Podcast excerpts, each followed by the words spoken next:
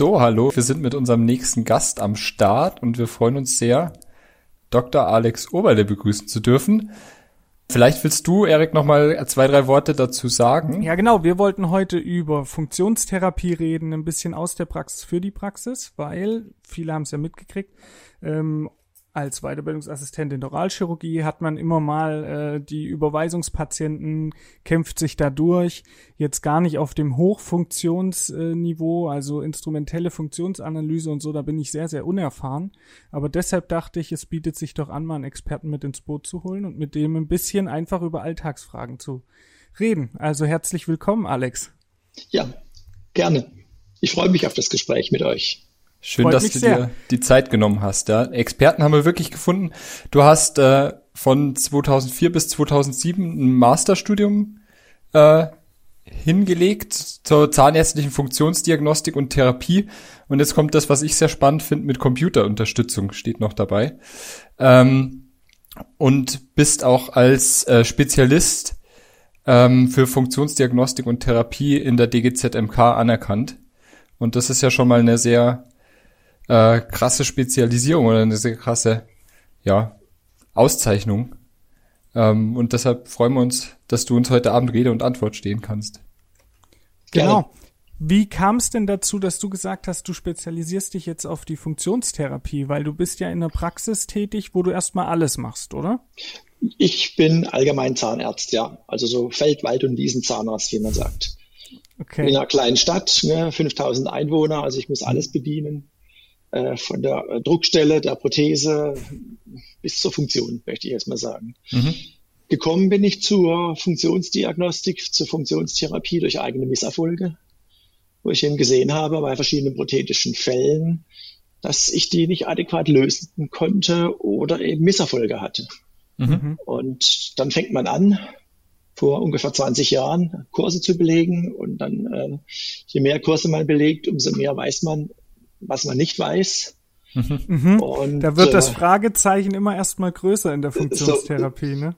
So ist es, ja, genau.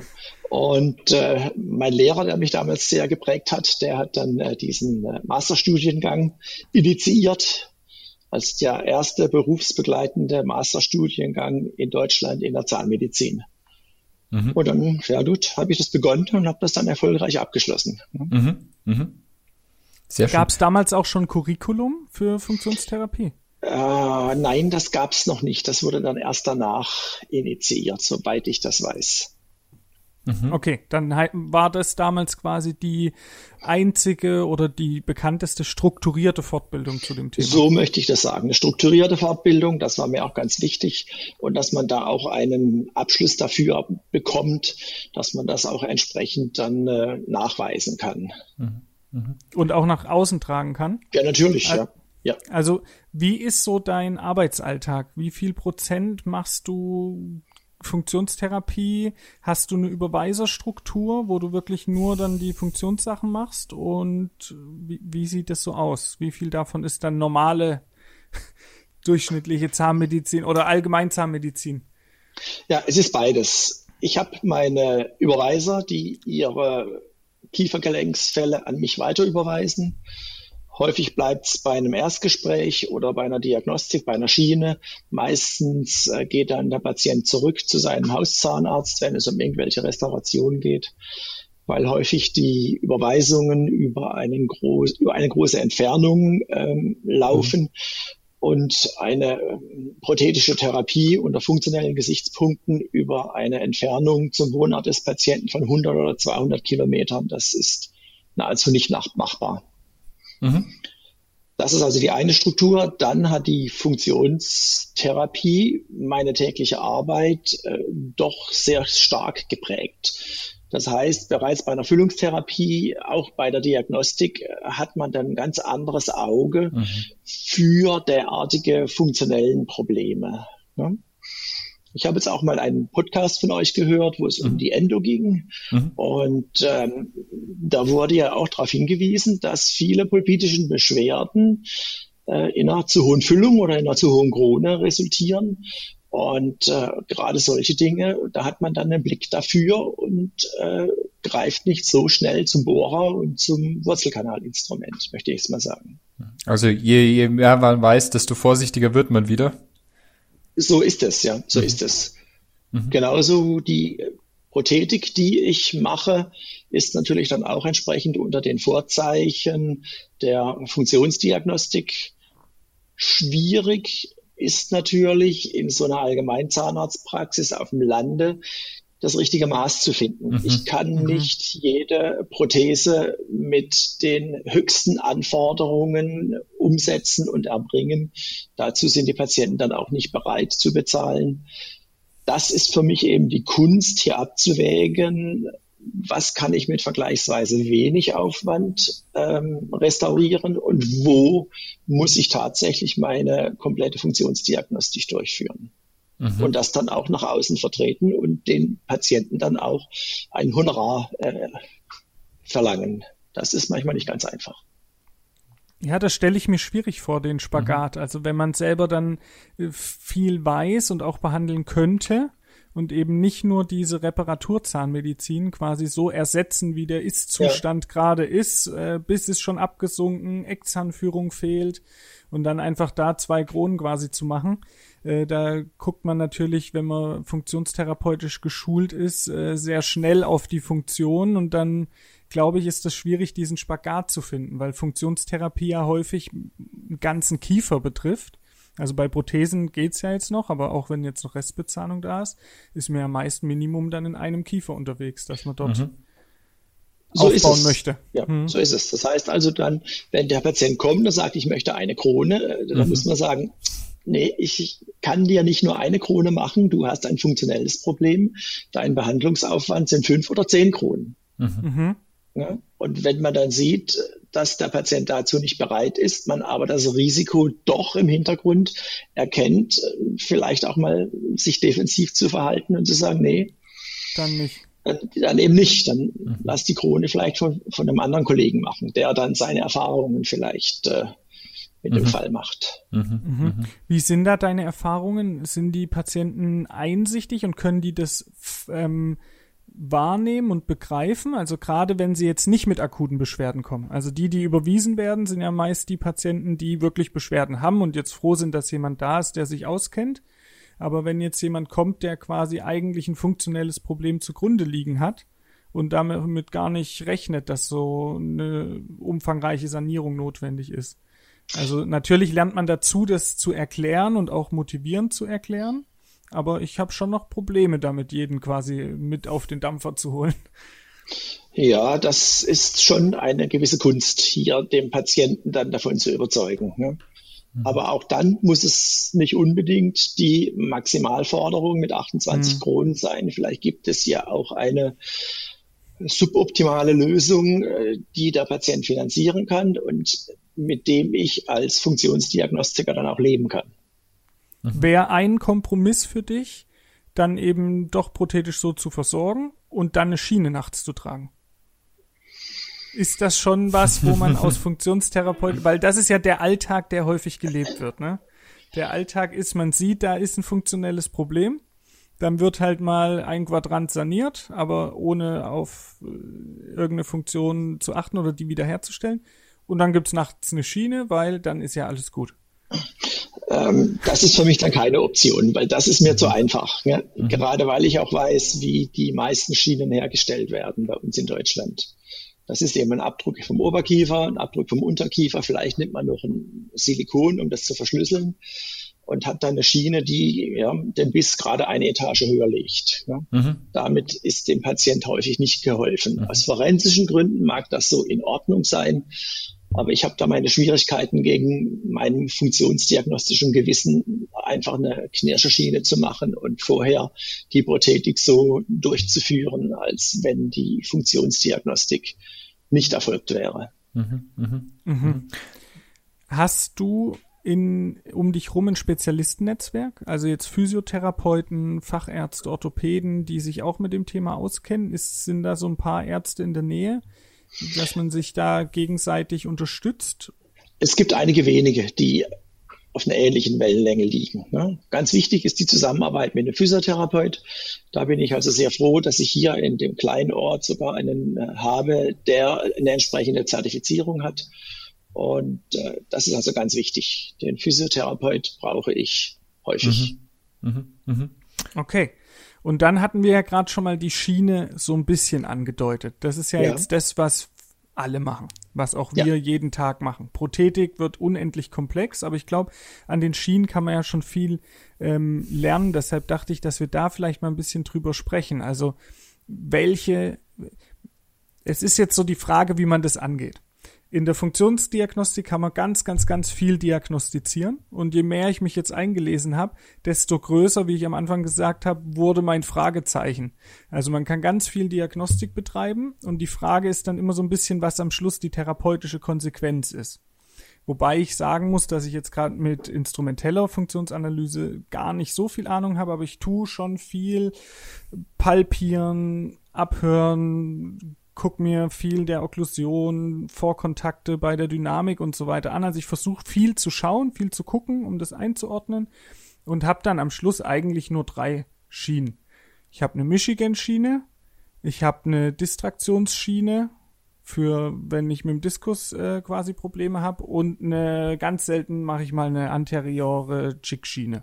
Ganz selten, wenn die Fälle nicht schnell schmerzfrei werden und ich mir nicht weiterhelfen kann, ob das jetzt richtig ist oder nicht. Aber welche Schienen verwendest du, wenn du jetzt an Schienentherapie denkst? Ähm, es ist immer eine individuelle Schiene. Also sprich, okay. das geht so Richtung Michigan-Schiene. Mhm. Ich mache mhm. vorher meine entsprechende Diagnostik. Mhm. Das heißt, äh, ich mache immer eine zentrische Bissnahme mit einer entsprechenden mhm. Vorbehandlung. Was ähm, heißt das? Also, oder wir gehen gleich nochmal drauf ein, aber das ist ja natürlich auch ein großes Thema. Das hatte ich hier auch noch stehen. Also, Bissname an sich könnte man wahrscheinlich im Podcast drüber machen. Mhm. Ganz bestimmt, ja. Ja, ja. ja.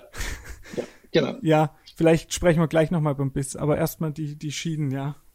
Ja, also zur Schiene kann ich erst kommen, wenn ich meine Diagnostik abgeschlossen habe. Also hm. zuerst müssten wir uns über die Bissnahme unterhalten, bevor wir uns okay. über eine Schiene unterhalten. Die ja, Schiene dann fangen wir doch von vorne an. Dann fangen wir doch von vorne an.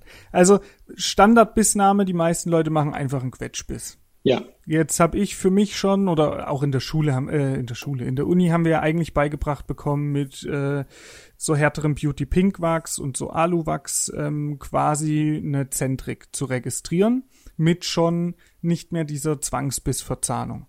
Je mehr man sich jetzt einliest, desto eher kommt man jetzt noch an Vorbehandlung vorm Biss, sei es Equalizer-Therapie, sei es erstmal eine grobe Schiene, die getragen wird, sei es äh, Physiotherapie auf Watterollen, Physiotherapie. Wie weit würdest du sagen, muss man das jetzt da erstmal, bevor man zum Biss eigentlich kommt, die Vorbehandlung davon ausdehnen? Ja, zumindest sollte man darüber nachdenken, wie bekomme ich den Patienten in einen möglichst entspannten Zustand. Mhm. Ich kann das mit Physiotherapie machen, lasse den Patienten auf Watterollen beißen, der kommt zu mir in die Praxis, ich mache meine entsprechende Bissnahme oder er beißt bei mir auf Watterollen oder ich nehme einen Equalizer. Also da gibt es viele Möglichkeiten, äh, wie man hier zu einer Entspannung kommen kann. Mhm. Manchmal ist es auch abhängig vom Patienten.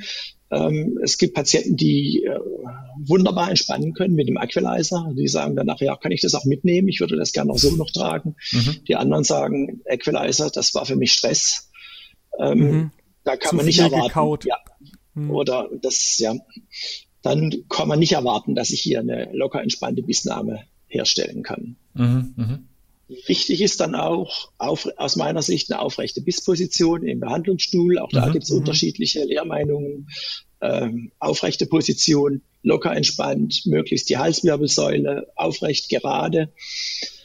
Ähm, eine Registratplatte, die so dünn wie irgend möglich ist. Okay. Mhm. Patient locker schließen lassen. Er muss alleine in seine Disposition finden. Ich kann den minimal führen. Ich muss zum gleichen Ergebnis kommen, als wenn der Patient ungeführt in seine Disposition bringt und okay. so dann entsprechend äh, kleine Registratpunkte auf der Platte erzeuge, die dann in der Summe meine Verschlüsselung ergeben. Mhm, mhm.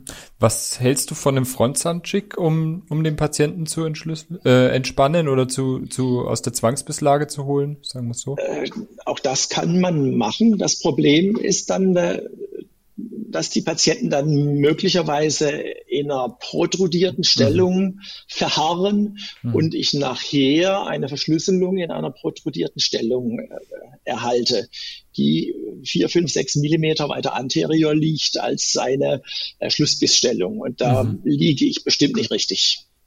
Mhm. Also das mhm. ist eine gewisse Gefahr. Okay. Hm. Da gibt's diese, also ich glaube, was der Matze meint, ist das, was ich auch äh, mache das hatte ich mal auf eine Fortbildung mitgenommen. Das hatte Jan Heito ähm, mal in einer Fortbildung erklärt. Das ist München in Zahnarzt. Mhm.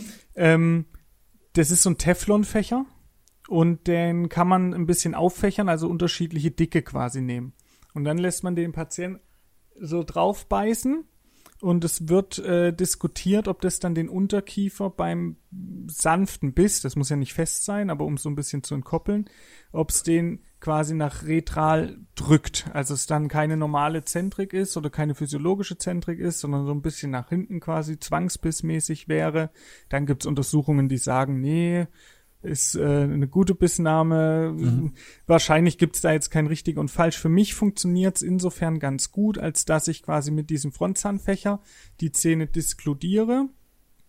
Vorher tatsächlich dem Patienten ein bisschen lockern lasse. Meist mache ich es mit Watterollen, weil das halt für mich die schnellste und einfachste mhm. Variante ist, weil ich das ja auch versuche, äh, bei uns sehr häufig in diesen ersten Schritten und sonst geht's halt auch eher zu jemandem wie dir äh, im, im Kassenkonzept zu machen. Ne? Da ist auch nicht viel Möglichkeit dann diagnostisch oder zeitlich.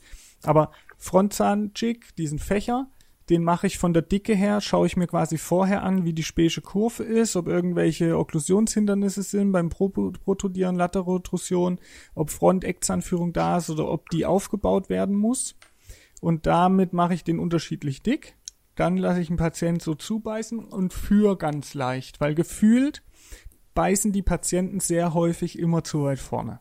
So ist es. Und dann, wenn man so führt, dann kommt ja. irgendwann dieser Moment, ah, ah, da sind wir. Und dann ist es irgendwie reproduzierbar. Aber das ist natürlich nicht objektivierbar. Und das ist, finde ich, ist das Schwierige immer in der Funktionstherapie. Das ist es auch nicht. Man sieht es immer daran, dass es verschiedene Konzepte gibt. Jeder schwört auf seine Methode. Man und alle funktionieren. ja, und man muss sich damit ein bisschen einschießen. Also es gibt mhm. kein äh, Allheilmittel, sondern man muss sehen, wie man hier am besten klarkommt. Das und dann schick vom Prinzip also nicht zur Entspannung, aber mhm. ich habe meine dünne, extrem dünne Kunststoffregistratplatte und dort bringe ich dann zuerst einen Punkt im anterioren Bereich mhm. an, also mhm. quasi auch einen Chick. Mhm. Und ähm, fülle das dann quasi im posterioren Bereich dann sukzessive auf bis ich Aha. eine vernünftige Verschlüsselung habe. Mhm. Mit was dann? Also was ist da das Material? In, in Wachs oder? Ähm, ich nehme ein Primo-Byte-Platte, nennt man das. Das ist so eine hauchdünne Kunststoffplatte mit dem passenden Kunststoff dazu. Da ist zäh plastisch und ist lichthärtend. Mhm. Ja, finde ich Damit gut. kann man eine sehr gute Verschlüsselung erreichen. Mhm. Ich verwende das Triadgel. Ich weiß nicht, ob dir das was sagt. Das ist auch so lichthärtend, eher aus der KFO. Ja, das kenne ich. Ja, ja, logisch. Nehme ich verschiedene Korrekturen. Ah, okay. Das mhm. ist also sehr gutes, Zum Antragen an Schienen. Zum Antragen, ja. ja. Also mhm. wenn ich eine Non-Okklusion habe bei der Schiene, bei der Schienenkontrolle und ich muss auftragen oder ich muss äh, zwei Stunden runterschleifen, dann, dann trage ich lieber eine andere Stelle äh, relativ schnell auf. Das ist ein sehr pfiffiges Material. Für die, Re die Registrierung ist mir dieses Material zu flüssig. Also sprich, wenn ich im posterioren Bereich dieses Gel auftrage, dann fließt das so ein bisschen und fließt mir natürlich unter Umständen dahin, wo ich es nicht haben will, in den mhm. Zahnzwischenraum, dann kriege ich die mhm. Schiene nicht mehr runter mhm. oder ich kann die Schiene nicht reponieren auf meine Modelle, oder Entschuldigung, nicht die Schiene, sondern die Zentrikplatte. Also ja. das äh, ist für mich, ähm, wäre ich jetzt nicht drauf gekommen, das zu nehmen, würde ich jetzt mal sagen. Ja, ich war in einer Praxis, wo wir quasi alle Bissnamen damit gemacht haben. Und zwar mhm. häufig, das war auch ein, ein äh, Zahnarzt, der so ein bisschen auf Gesamtsanierungen ausgelegt war, entsprechend ein bisschen funktionstherapeutisch angehaucht, aber die Intention kam da mehr aus der ästhetischen Schiene. Dafür mhm. war er quasi bekannt. Und ähm, die, dadurch, dass dann ja nirgendwo mehr eine Verzahnung stattfindet, ist dieses Triadgel super, um so punktuell quasi wieder einen festen Biss hinzukriegen. Und dann macht man nur so ein bisschen Vaseline auf die Zähne, dass sich's gut wieder löst. Sonst geht's mhm. manchmal sehr schwer, das stimmt. Und dann so inkrementell kann man es eigentlich ganz gut aufbauen. Es ist ein bisschen tricky. Es passiert ein, zwei Mal, dass äh, der Mund nicht so gut wieder aufgeht, dann lernt man draus, passiert dann nie wieder und dann finde ich es ein tolles Material. Das Lichthärten und das Kontrollieren, ja. wann es wie fest ist und hinterher einfach ein richtig fester Biss, mhm. das fand ich daran halt immer gut und deshalb hatte ich das jetzt teilweise übernommen. Wobei ja. meine Standardregistrierung ist quasi dieser Frontzahnchick, dann ist Platz zwischen den Zähnen und dann ähm, das Stonebite heißt es, glaube ich, aber es ist eher ein Silikon, der dann zum Registrieren genommen wird. Und das funktioniert auch. Okay. Und diese Kunststoffplatte, die du zum Registrieren nimmst, ist die auf einem Modell hergestellt? Die ist auf einem Modell hergestellt, ja. Das heißt, als erstes gibt's einen Vorabdruck? Oder ich brauche Vorabdrücke, genau so ist es. Ja. Mhm. Dann wird die Registralplatte hergestellt. Ich äh, schleife die am Patienten dann nur extra dünn, mhm. dass möglichst die Bisssperrung äh, ganz, ganz gering ist. Und dann kann es losgehen, Chick anbringen und registrieren oder verschlüsseln im Seitenzahnbereich. Okay. Hat das Pfeilwinkelregistrat bei dir noch einen Platz in der Praxis? Nein, nicht mehr. Okay. Aus welchen also Gründen? Ähm, das Anbringen dieses Registrierbestecks äh, mhm. sorgt dafür, dass ich den Zungenraum massiv einenge. Mhm. Bei einem Bezahnten ist das bestimmt keine entspannte Bissnahme. Mhm, okay. Allenfalls könnte ich mir vorstellen, beim Unbezahnten, also wenn ich eine Totalprothese registriere, dass ich über den Pfeilwinkel dann hier eine Möglichkeit hätte, im Belastungszentrum hier das abzustützen und dann zu verschlüsseln. Da habe ich dann entsprechend Platz, weil ich ja keine Zähne mehr habe. Mhm, ja. Mhm. Aber auch dort ist es schwierig, da reichen häufig meine zwei Hände nicht. Ich muss zwei Schablonen festhalten, damit die Zunge die Schablone nicht runterdrückt und dann muss ich das mit dem Plättchen noch entsprechend verschlüsseln. Also das äh, mhm. habe ich dann irgendwann gelassen. Mhm. Ich mache okay. das genauso wie beim Bezahnten. Okay. Und dann machst du quasi eine Zentrikbissnahme? Ja. Machst du auch noch eine, eine Bissnahme irgendwie Eckzahn auf Eckzahn gebissen oder Frontzähne zusammengebissen oder ähnliches? Das wäre ja sogenanntes Protrusionsregistrat. Das mhm, mache ich genau. nicht, weil ich als Spezialist in aller Regel äh, bei funktionsgestörten Patienten eine Gelenkbahnaufzeichnung mache. Und da habe ich natürlich diese Werte wesentlich genauer vorliegen als mhm. bei einem äh, Checkbiss. Mhm. Okay. Machst du die digital die äh, Gelenkbahnaufzeichnung? Habe ich jetzt nicht verstanden. Da, kann, das, da kam irgendwas nicht an.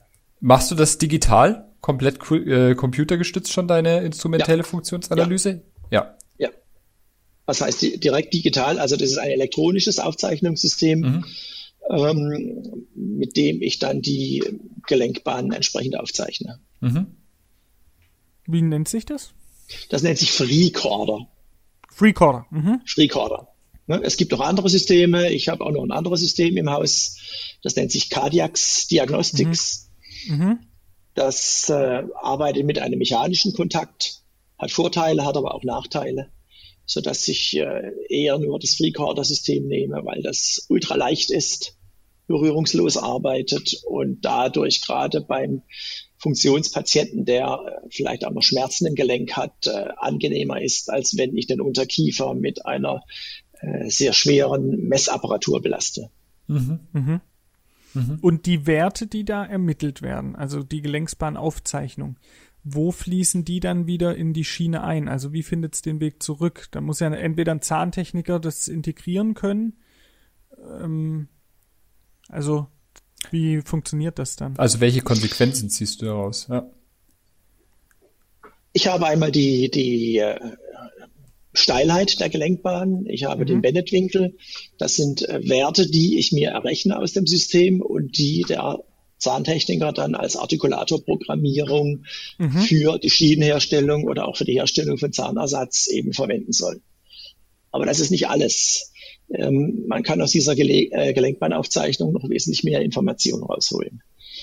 Ähm, es gibt eine, eine ideale Gelenkbahn, Das ist so eine, so eine anterior-konkave Kurve, ungefähr mit 45 Grad äh, Steilheit. Äh, Vor- und Rückholbewegung sind auf der gleichen Spur. Und beim Gelenk, äh, beim gelenkgestörten äh, Patienten gibt es hier Abweichungen von dieser Gelenkbahn. Das heißt, ich nehme meine Gelenkbahnaufzeichnung auch zur Ermittlung einer therapeutischen Position. Das ist gewissermaßen meine Befundkette Nummer zwei, neben der zentrischen Bissnahme eben die äh, Bewegung, Bewegungsbahn der Kiefergelenke aus der Pathologie, aus der Interkuspidationsstellung. Da gibt es dann ganz kleine Abweichungen, gerade zum Start einer Bewegung, wo die äh, Gelenke eben nicht sofort nach vorne weggehen, diese gestörten Gelenke, sondern es zu einem Abtropfen kommt, meinetwegen zuerst 90 Grad nach unten oder zu einem seitlichen Versatz oder 0 Grad nach vorne, bevor die eigentliche Öffnungsbewegung erst losgeht. Und dieser kleine Versatz zwischen dem Start der Bewegung in, in der Kuspidationsstellung und dieser Verzeichnung, das ist für mich dann Hinweis auf eine therapeutische Position.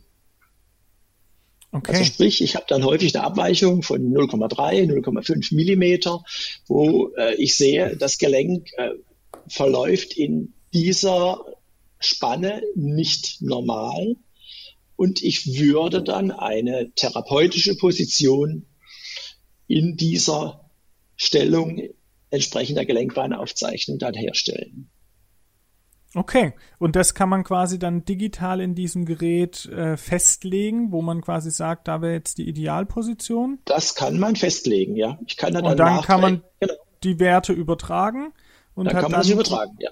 Ah ja. Genau.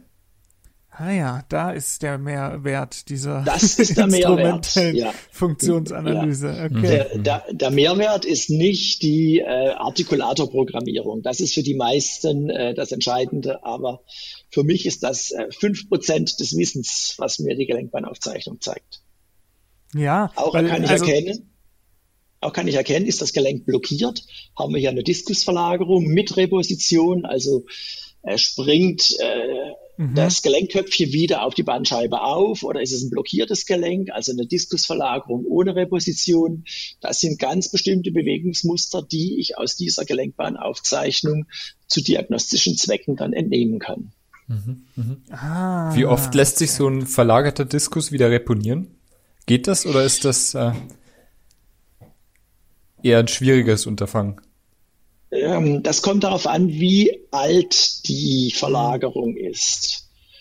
Das heißt also, wenn, wenn ich hier äh, einen Patient habe, der seit 10, 20 Jahren die Beschwerden hat, dann ist das sehr unwahrscheinlich, dass ich diesen äh, Diskus reponieren kann. Der ist dann nicht mehr in seiner ursprünglichen Form, sondern der ist gequetscht. Ähm, der Rand äh, dieser Scheibe ist ausgerissen und hat dann eben keine äh, Fixierung mehr im Gelenkspalt, dann werde ich das nicht schaffen. Mhm. Das ist möglich, mhm. vielleicht bei einem Jugendlichen, mhm. ähm, jungen Erwachsenen, wenn so etwas äh, vielleicht nur ein paar Wochen oder Monate alt ist. Dann okay. kann man das schaffen. Machst Aha. du dann auch mal eine manuelle Repositionierung? Also, dass du quasi, wenn jetzt jemand kommt und sagt, seit einer Woche oder anderthalb, also vorher hat's immer, das ist so der Klassiker, den habe ich ab und zu mal. Vorher hat's immer geknackt beim Öffnen, jetzt ja. knackt's nicht mehr und ich krieg den Mund nicht mehr ganz auf. Meist sind es Mädchen, 16 bis 20 Jahre alt. So, jetzt nur mal, um einen Patient vor Augen zu haben. Da habe ich jetzt immer, weil ich es einfach auch probieren will, manuelle Reposition probiert. Das heißt, ich habe dann immer sehr äh, nach Kaudal-Traktion ausgeübt, versucht das Ganze aufzudehnen und dann durch Bewegungen. Ich habe mal verschiedene Bewegungen probiert. Ich hatte bisher meist nicht den großen Erfolg. Also es ging meist weiter auf, aber das kann auch rein am Dehnen gelegen haben. Ja.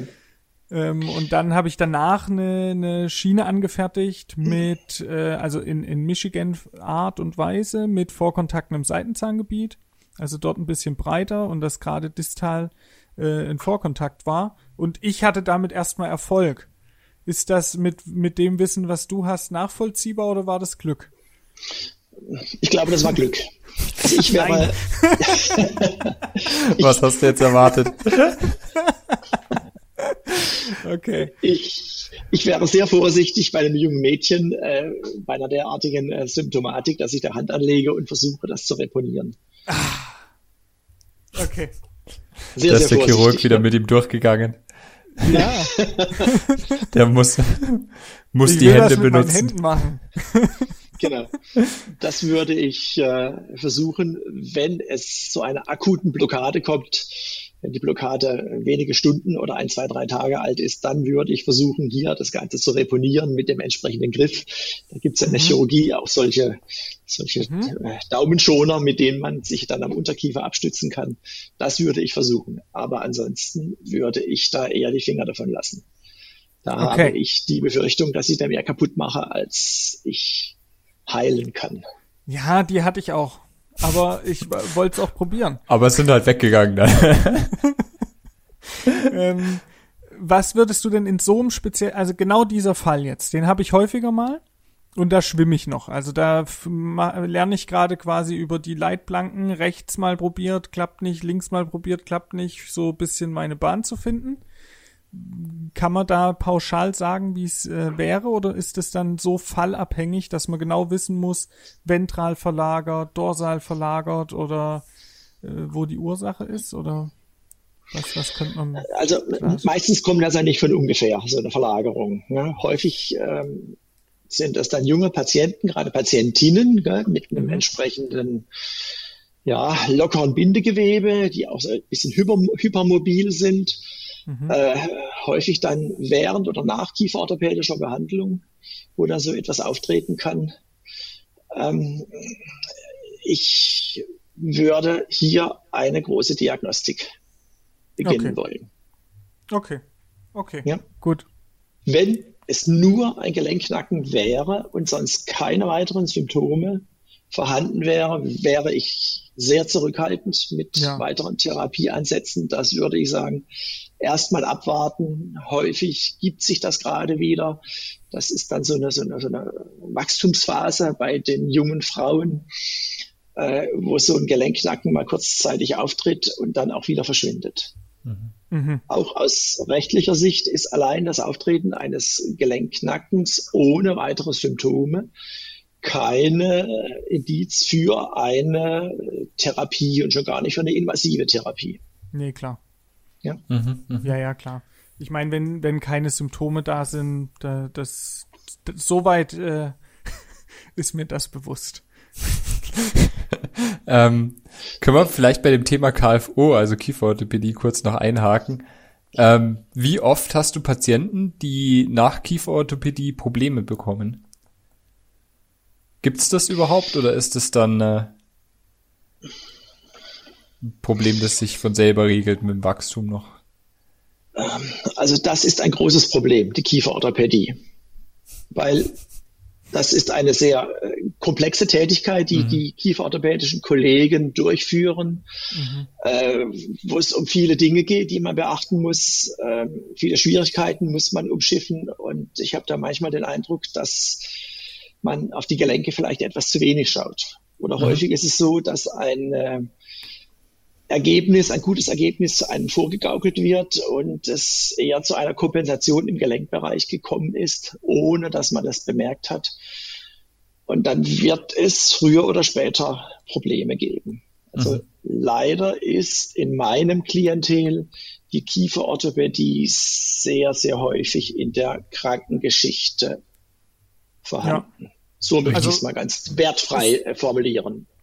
Ist auch meine Wahrnehmung bisher. Ja. Also ist schon sehr häufig so. Vor allem bei den Patienten, wo ich das Gefühl habe, dass es tatsächlich, ich will, ich will nicht Zwangsbiss sagen, aber dass die habituelle oder maximale Interkuspidation eher nicht der entspricht, wie es jetzt die Kondylen zentrisch im Gelenk wären.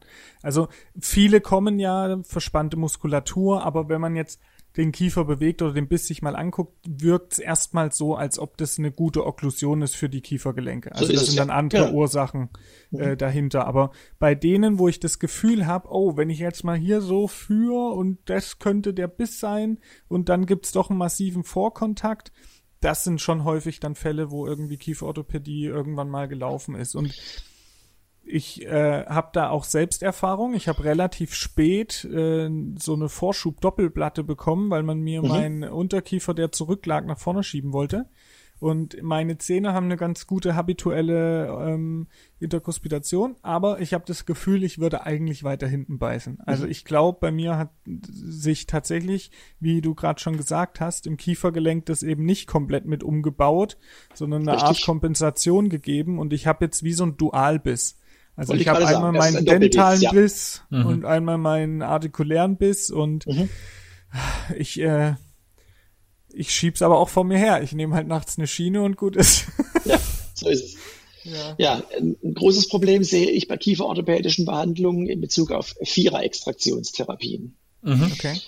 Ähm, man hat einen Engstand in der Front, gar keine Frage. Es werden die ersten Prämolaren entfernt und dann wird die Oberkieferfront zurückgeholt. Mhm. Und dann kann es passieren, dass ich den Unterkiefer einsperre. Das heißt, ich nehme dem Unterkiefer die Freiheit nach anterior die Zähne sehen dann auch in, in ihrer Achse, die Oberkieferfrontzähne, sehr steil aus. Und das ist für mich immer ein Warnsignal. Möglicherweise ist hier der Unterkiefer etwas nach retral verlagert mhm. und damit natürlich auch die Kiefergelenke. Ja, also mhm. das ist immer ein großes Problem. Und das führt dann unter Umständen auch zum massiven Bruxismus?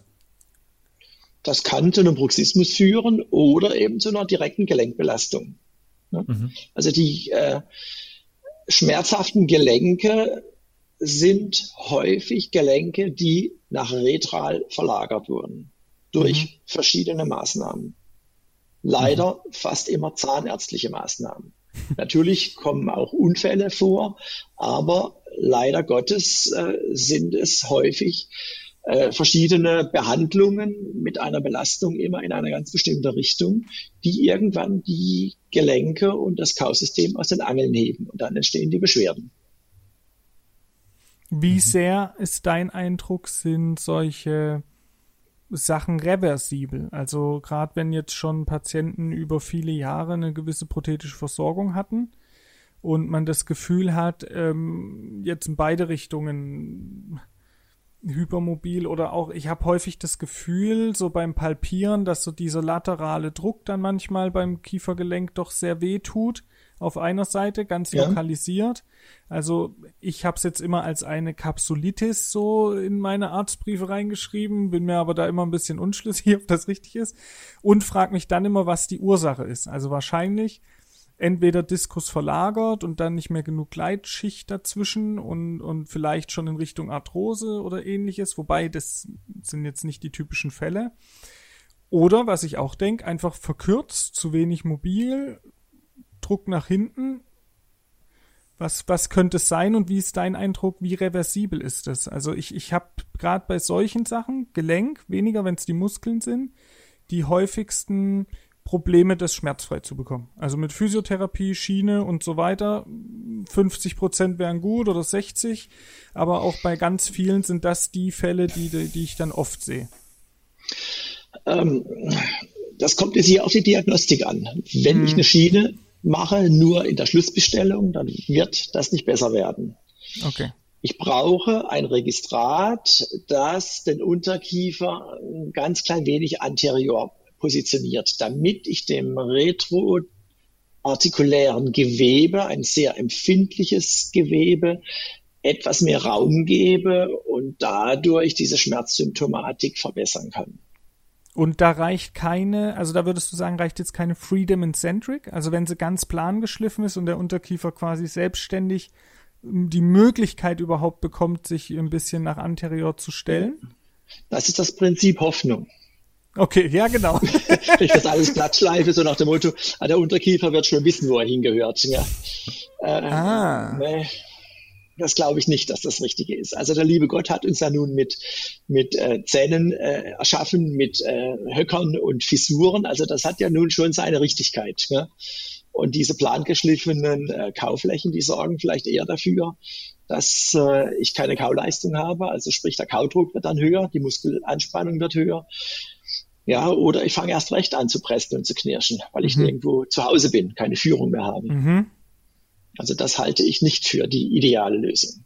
Ich mag deine Antworten, weil das äh, impliziert alles so ein bisschen, dass es irgendwo auch eine richtige Position gibt. Und ich bin gerade in der Funktionstherapie noch in diesem Niemandsland, wo man so von allem ein bisschen Ahnung bekommt, aber auch noch nicht wieder an der Stelle ist, dass man es wirklich einordnen kann. Also dass ja. man wirklich sagen kann, das und das mache ich und dann weiß ich, da gehört's hin und dann machen wir das so.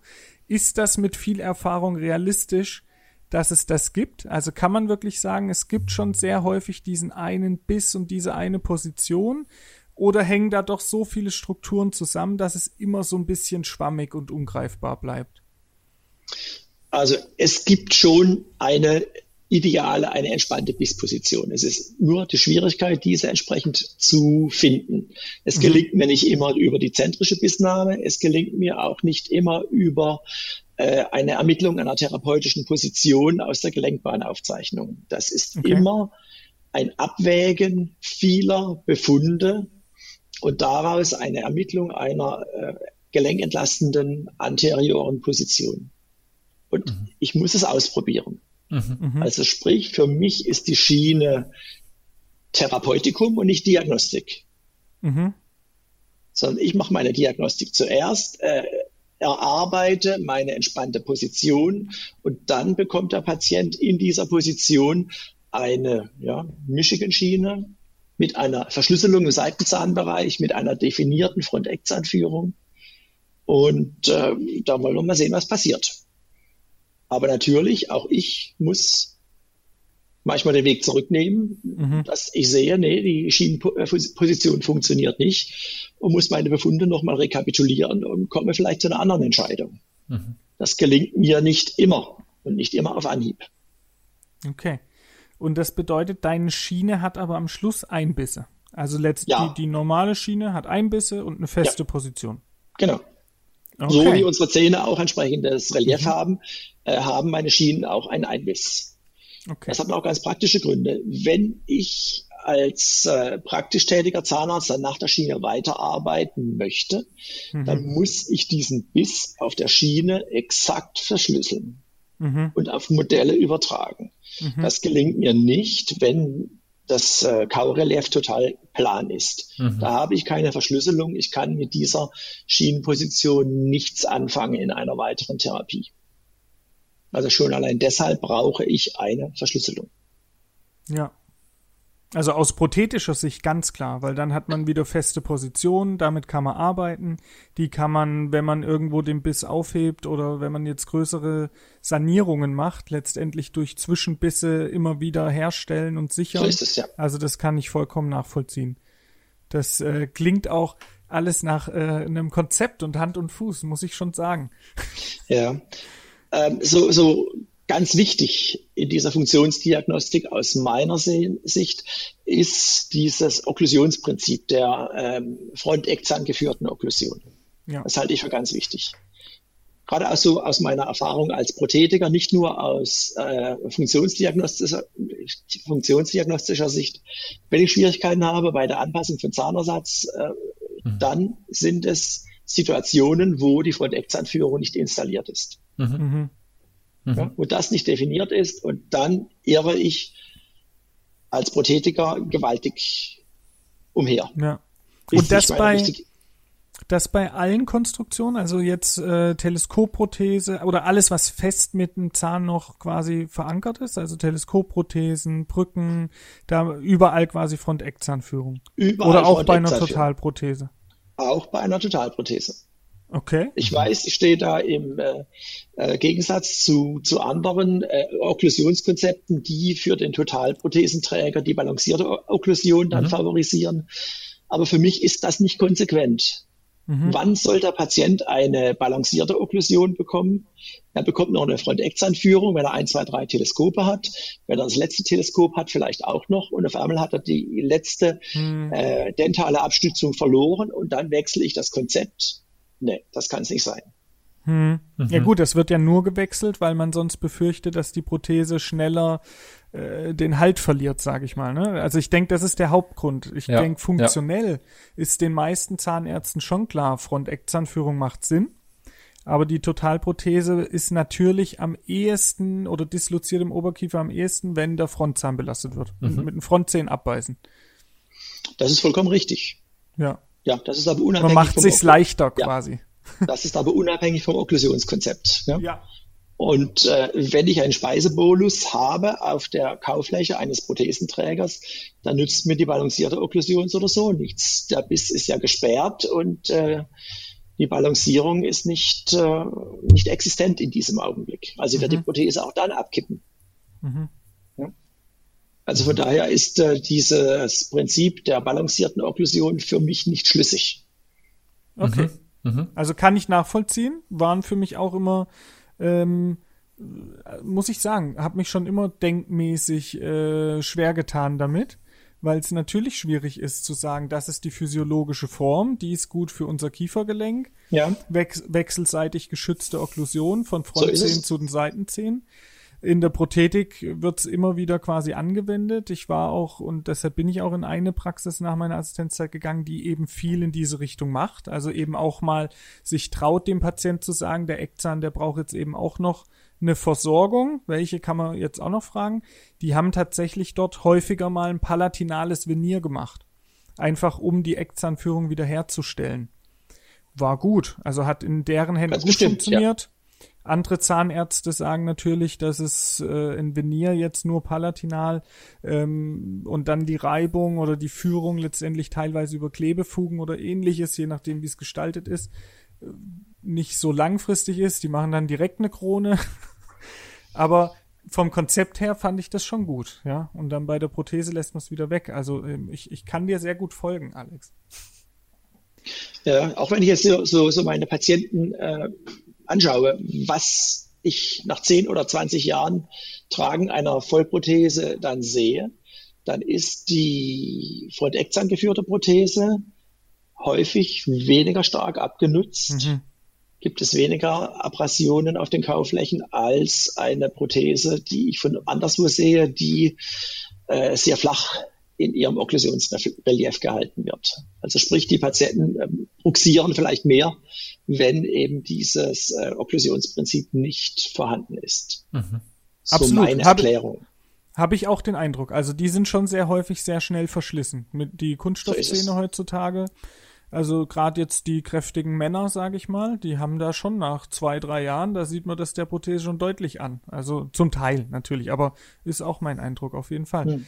Das sind tatsächlich Fälle, wo ich jetzt ab und zu und man hört jetzt mittlerweile raus, dass ich halt mich ein bisschen ausprobiere manchmal noch, ähm, wo ich auch schon Aufbissschienen dann auf die Prothesen gemacht habe für nachts. Also wo quasi jetzt Prothesenkarenz nachts nicht wirklich eine Linderung gebracht hatte oder der Patient es nicht so gut toleriert hat. Und dann hatte ich mal eine Aufbissschiene auf die Prothese gemacht und ähm, hab teils, teils Erfolg. Also ich würde mal sagen, 50 Prozent hat's was gebracht, 50 Prozent auch nicht. Aber äh, um eben dann dort äh, habe ich ähnlich konstruiert, also eine Aufbissschiene, die wieder Front-Eckzahnführung herstellt. Mhm. Ja halte ich für eine gute Lösung, weil häufig der Biss bei den Totalprothesenträgern abgesunken ist. Also sprich, eine Bisserhöhung mhm. über eine Schiene hat dann noch einen zusätzlichen Effekt, mhm. weil ich dann wieder äh, mich der Originalbisshöhe eher nähere. Ja. Wie würdest du aus funktionstherapeutischer Sicht sagen, wie relevant, also relevant ist es auf jeden Fall die vertikale Dimension. Ich meine jetzt, wie fix ist diese Position. Weil da gibt's ja schon Variationen, wie der Biss gut toleriert wird. Und ich glaube auch, dass äh, ein Biss jetzt von der vertikalen Höhe, also ob jetzt hier, hier, hier, ich glaube, da ist schon ein großer Bereich, der auch physiologisch bei einer richtigen Kondylenposition vertragen wird. Oder würdest du sagen, dass es da feste Definitionen gibt? Oder es gibt feste, fest, es gibt feste Definitionen, da gibt es entsprechende äh, wissenschaftliche Abhandlungen, äh, welche Bisshöhe bei welchem Gesichtsprofil die Norm darstellt, welche Bisshöhe eher zu hoch und welche etwas zu niedrig ist. Mhm. Aber bei einem Bezahnten kann ich das nicht als Therapieziel ansehen. Denn wenn ich hier eine, eine, Bisserhöhung mit nennenswertem Ausmaß erzielen möchte, da muss ich den Biss um, im Artikulator um zwei, drei, vier Millimeter Incisalstift sperren. Das heißt dann, äh, ich mache 28 neue Zähne mhm. äh, mit äh, fragwürdigen ästhetischen Ergebnissen. Also das äh, ist schwierig hier als Behandlungs-, als Therapieziel eine gewisse Bisshöhe auszumachen. Das Entscheidende für mich ist, hat der Patient eine Fronteckzahnführung? Kann ich das mit der Bisshöhe entsprechend installieren? Okay. Machst du deinen ähm, Patienten, die jetzt funktionell gut versorgt wurden, prothetisch, dann auch nachts eine Aufbissschiene? Wenn ich sehe, dass der Patient nach wie vor nachts arbeitet, dann mache ich auch eine Aufbissschiene die okay. aber dann entsprechend auch Front Eckzahn geführt ist mit entsprechend individuellen Werten. Also nicht einfach nur eine Knirscherschiene ohne weitere funktionelle äh, mhm. Anpassung. Okay, verstehe. Was äh, sagt dir das Konzept der Münchner Schiene was? Das sind diese Snap-on-Schienen. Die sind jetzt weniger aus funktioneller Sicht. Das ist, glaube ich, mehr prothetisch orientiert. Also wenn jetzt Gesamtsanierungen da sind oder Bisshebungen notwendig sind, dann gibt's das aus so PMMA, zahnfarbenem Kunststoff, wird es dann gefräst, nachdem es vorher äh, gestaltet und festgelegt wurde. Und die kann man dann quasi so aufklippen. Also ist schon wie eine Schiene letztendlich, ähm, aber hat eben auch so diesen äh, ähm, kaschierenden Effekt, also wie, wie ein Langzeitprovisorium. Also es ist, geht fast bis ganz unten hin. Diese, so ist es, ja. Mhm. Ja, genau. Ja. Also, dass es auch ästhetisch schon mal ausgetestet wird, ob es einem gefällt und so weiter. Also, dieses Konzept fand ich ganz gut. Glaubst du, dass es funktionell auch dann ähm, eine gute Probefahrt? Also, dass ja. man mit so einer Schiene dann quasi einen Patient wirklich mal ein paar Wochen laufen lassen kann, wenn man eine große prothetische Sanierung vorhat und wirklich weiß, das könnte jetzt klappen, also es wird gut? Das äh, halte ich für eine sehr sinnvolle Möglichkeit, um äh, vergleich, vergleichsweise kostengünstig eine neue Bisshöhe, eine neue Bisslage auszuprobieren. Ja? Wenn ja. man in der Restauration tatsächlich höher muss, weil der Biss vielleicht abgesunken ist oder ich habe ein Abrasionsgebiss, dann halte ich das für sehr, sehr sinnvoll, auf diese Art und Weise äh, die neue Bisslage auszuprobieren. Mhm.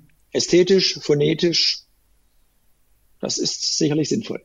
Ja, also ich fand das auch genial, das Konzept eigentlich. Aber, und das ist auch noch so eine Frage, bei all dem spielt immer auch ein guter Zahntechniker mit rein, der die Funktion ähnlich äh, sieht, so muss man es ja sagen, weil es gibt ja ganz viele Auffassungen, sage ich mal, zum richtigen Biss und zur richtigen äh, Okklusion und, und äh, Dynamik.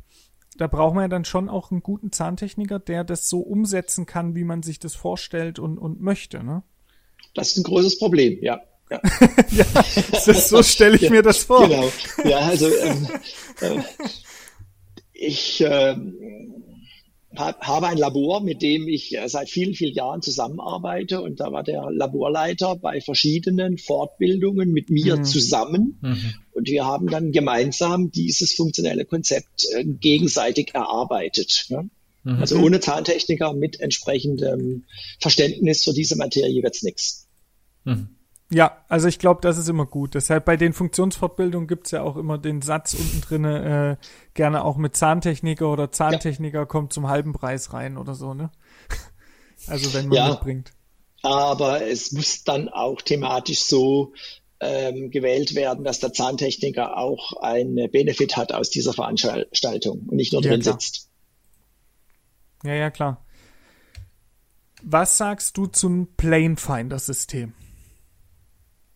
Also Plane Finder ist ja dieses System, wo man letztendlich dem Patient ähm, in Anführungsstrichen selbstständig den, den richtigen Biss finden lässt. So habe ich es jetzt mal verstanden. Ich bin noch nicht so richtig äh, im Thema drin. Du, du schüttelst mit dem Kopf. Ja, ich habe mich auch so wie du versucht einmal einzulesen in dieses System. Ja. Ich äh, bin da nicht so richtig durchgestiegen und habe dann äh, für mich da so ein bisschen zur Seite gelegt. Denn wenn etwas so kompliziert ist, dass ich das als äh, vielleicht versierter Kollege nicht äh, durchschauen kann, dann ist mir das alles zu mystisch. Mhm. Ja, mystisch ist, glaube ich, ein guter Begriff, weil das ist es, glaube ich, ähm, ist das, was mich auch so ein bisschen noch stört daran, aber ich guck's mir auch mal noch ein bisschen ausführlicher an. Ähm, der Gedanke ist, glaube ich, man kriegt so einen Spiegel als Patient an so einem Gestell, mhm. wo man steht. Man steht erstmal. Das ist vielleicht für die Bissnahme schon mal nicht schlecht. Besser als äh, ganz nach hinten gelehnt, nach der Präparation anderthalb Stunden dann den Biss zu nehmen. Die Patienten stehen, schauen sich im Spiegel selbstständig an und es gab dann mehrere Untersuchungen, die gezeigt haben, dass der Patient selbstständig seinen Kopf gut ausrichtet und dann eigentlich ganz gut zentrisch speist. Das Problem, und deshalb mystisch ist da, glaube ich, ein guter Begriff, es fühlt sich für mich dann schon wieder mehr nach ähm, Pi mal Daumen an. Weniger exakt und in dem Moment vielleicht auch weniger reproduzierbar. Das System verspricht, dass der Patient quasi sich selbstständig ausrichtet. So ja. habe ich es verstanden. Das heißt, ich äh, übergebe die Verantwortung über den richtigen mhm. Biss an den Patienten. Das ist natürlich auch eine Möglichkeit der Behandlung. Auch nicht ne? schlecht, oder? Ja. ja. Also ich habe mich dann äh, nach wenigen Minuten davon abgewandt und äh, nehme nach wie vor meine Registrierung, meinen Gesichtsbogen oder sogar einen kinematischen Gesichtsbogen. Ähm, da denke ich, dass ich besser aufgestellt bin. Okay. Körperhaltungsanalyse. Machst du in die Richtung, ähm, wenn, wenn du jetzt an die Schiene denkst, was? Oder geht's für dich, natürlich schaut man oder fragt nach der Halswirbelsäule und ähnlichem, aber hast du da irgendwelche Vermessungen? Das gibt's ja jetzt mittlerweile auch, dass es CMD-Experten gibt, die dann letztendlich große Liegen und Vermessungen durchführen vom Becken und vom Fuß und alles quasi mit reinbringen, wo ich selbst das Gefühl habe, dass meine Kompetenz, selbst wenn ich es feststellen würde, dass das Becken schief steht, wahrscheinlich eh an der Grenze ist. Also wahrscheinlich würde ich es dann eh zum Orthopäden schicken. So ist es. Also man kann viel messen. Das war eingangs ja. äh, eine Aussage von dir. Äh, ich kann äh, einen ganzen Tag einen Patienten diagnostizieren mit äh, CMD-Befunden äh, überhäufen. Für mich ist wichtig, was daraus an ja, Therapieentscheidung mhm. entsteht. Und da ist das für mich etwas schwierig. Ja. Also ich verlasse mich dann eher auf äh, meine entsprechend, mein entsprechendes Registrat ähm, und versuche hier meine, meine Präzision draufzulegen. Ja. Mhm. mhm. Man findet ja, wenn man bei dir auf die Webseite geht, ähm, einen recht ausführlichen Anamnesebogen schon mal. Ja den du vorher deinen Patienten zur Verfügung stellst. Und wie ist der zustande gekommen? Das hätte mich mal interessiert. Hast du den selber zusammengestellt? Ist das ein standardisierter Fragebogen? Oder sind das auch wieder das Erfahrungswerte, die du da, wahrscheinlich viele, die du einschließen lässt, aber. Ja, das ist ein selbstständig hergestellter mhm. Fragebogen. Ähm, es gibt verschiedene Fachgesellschaften, die äh, entsprechende ja, Risikobögen äh, entworfen haben. Ähm, ich habe mich da natürlich auch so ein bisschen schlau gemacht, äh, dann auch was für mich, für meine Arbeit wichtig ist. Ähm, in dem Konzept, nach dem ich arbeite, wird dann das auch entsprechend abgefragt äh, in einem Computerprogramm. Jetzt hier nochmal äh, Funktionsanalyse, das Masterstudium mit Computerunterstützung. Mhm. Ähm, und diese Fragen waren für mich einfach wichtig, dass ich entsprechende Vorinformationen vom Patienten bekomme. Mhm. Und manchmal ist es sogar so, wenn ich auf den Bogen schaue und ich sehe die ersten 15 Fragen und ich sehe das Muster, wo wird ja, nein äh, angekreuzt, hat man so schon so ein Bauchgefühl und sagt, der Patient gehört zu mir und der Patient gehört nicht zu mir. Mhm. Also das ist ein jetzt äh, über lange Jahre entwickelter Fragebogen, äh, speziell für meine Praxis. Mhm, mh.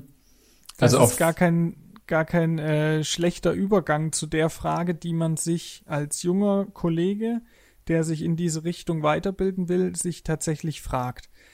Ich habe doch sehr häufig dann auch mal psychosomatische Patienten mit dabei. Ja wo ich es auch recht schnell einordnen kann und auch eigentlich weiß, ich kann denen jetzt nicht so gut helfen und auch verbalisiere und mitteile und man aber trotzdem irgendwie in, sich so fühlt, als ob man da jetzt was machen muss, als Überweiserpraxis dann nochmal, man will ja auch den Hauszahnarzt nicht alleine lassen.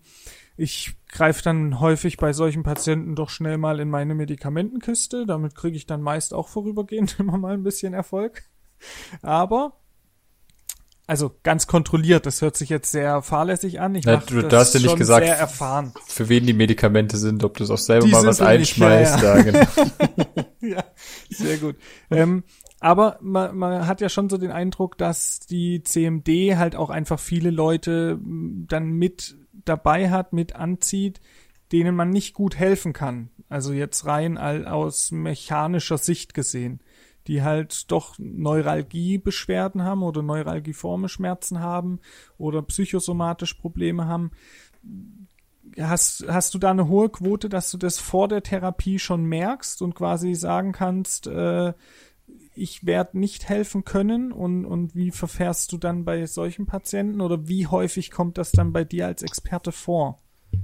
Das kommt schon, schon relativ häufig vor, dass man eher so einen psychosomatischen Patienten hat, äh, wo dann die Warnlampen angehen sollten.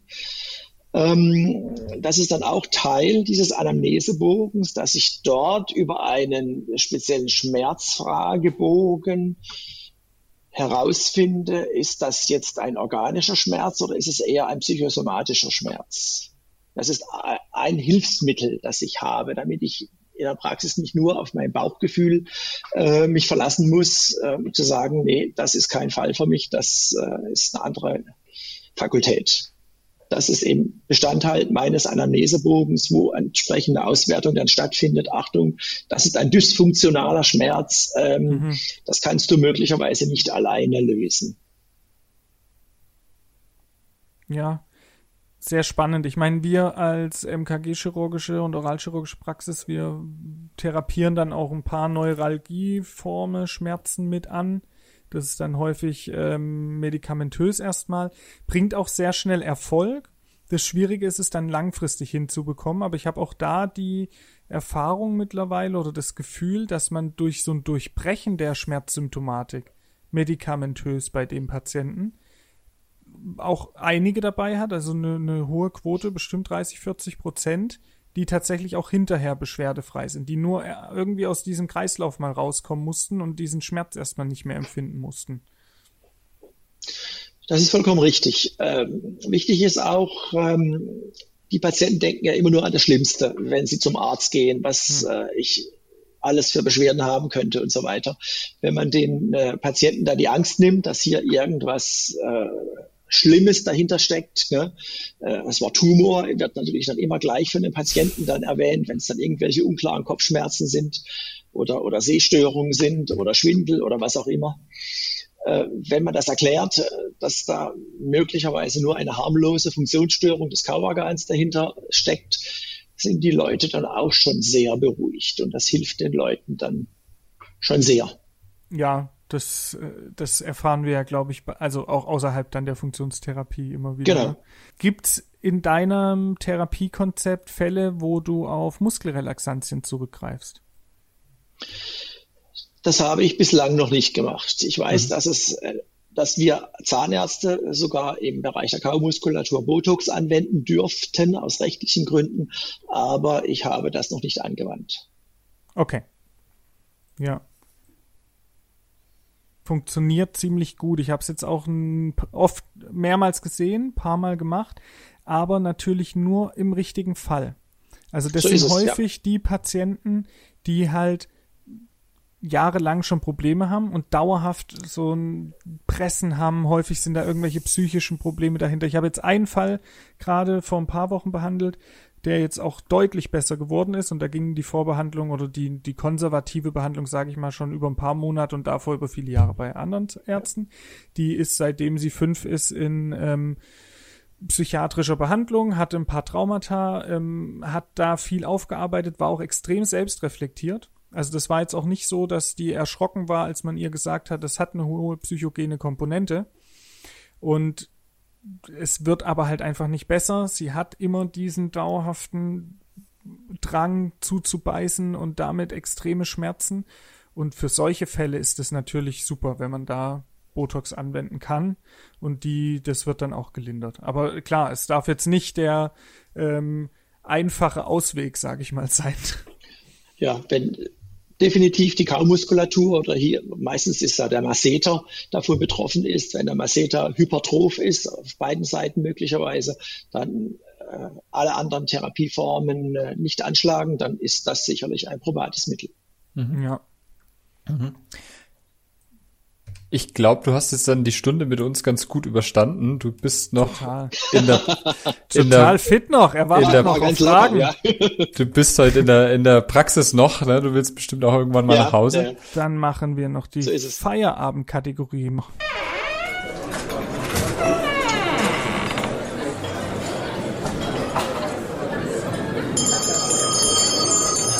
Feierabend, letzte Runde.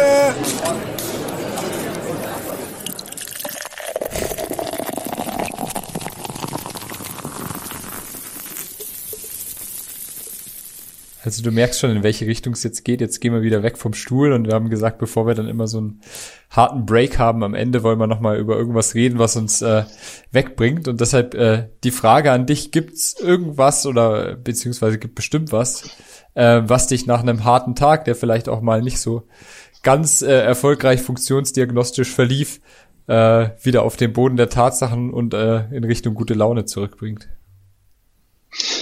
Ja, den gibt's natürlich schon. Ne? Ich habe äh, jetzt äh, gestern ein Paket bekommen äh, mit äh, zwei leckeren Flaschen Wein. Ähm, da hat der Erik schon meine schwache Stelle getroffen. Ja? Also ich trinke gerne abends mal so ein Glas Wein zur Entspannung. Das ist ja auch gut für den Blutdruck. Sagt man, ja. Sagt man, sagt man. Aber, das, da muss man dran glauben. Aber auch nur, wenn man, wenn man nicht mehr auf PubMed schaut. also ist äh, Wein so deine Leidenschaft? Ja, ja, kann man schon sagen. Ja, Wein ein gutes Essen. Sehr schön, ja. Ja, dann bin ich gespannt, was du zu dem Wein sagst. Also ich finde es einen sehr, sehr, sehr leckeren Wein, den wir dir da Ja, ich habe jetzt äh, bislang noch keinen Zugang zu Württemberger Wein. Das liegt daran, weil es hier im Badischen hier auch äh, reichlich Auswahl gibt, äh, mhm. gerade im Nachbarort. Äh, von daher, ja, muss man sich irgendwie beschränken. Aber oh, ich Erik, werde aber... es genießen und ich werde an euch beide denken. Ja, sehr schön. Sehr gut. Okay. Freuen wir uns. Also, vielen Dank. Danke nochmal, dass du da warst. Schönen Abend. Gerne.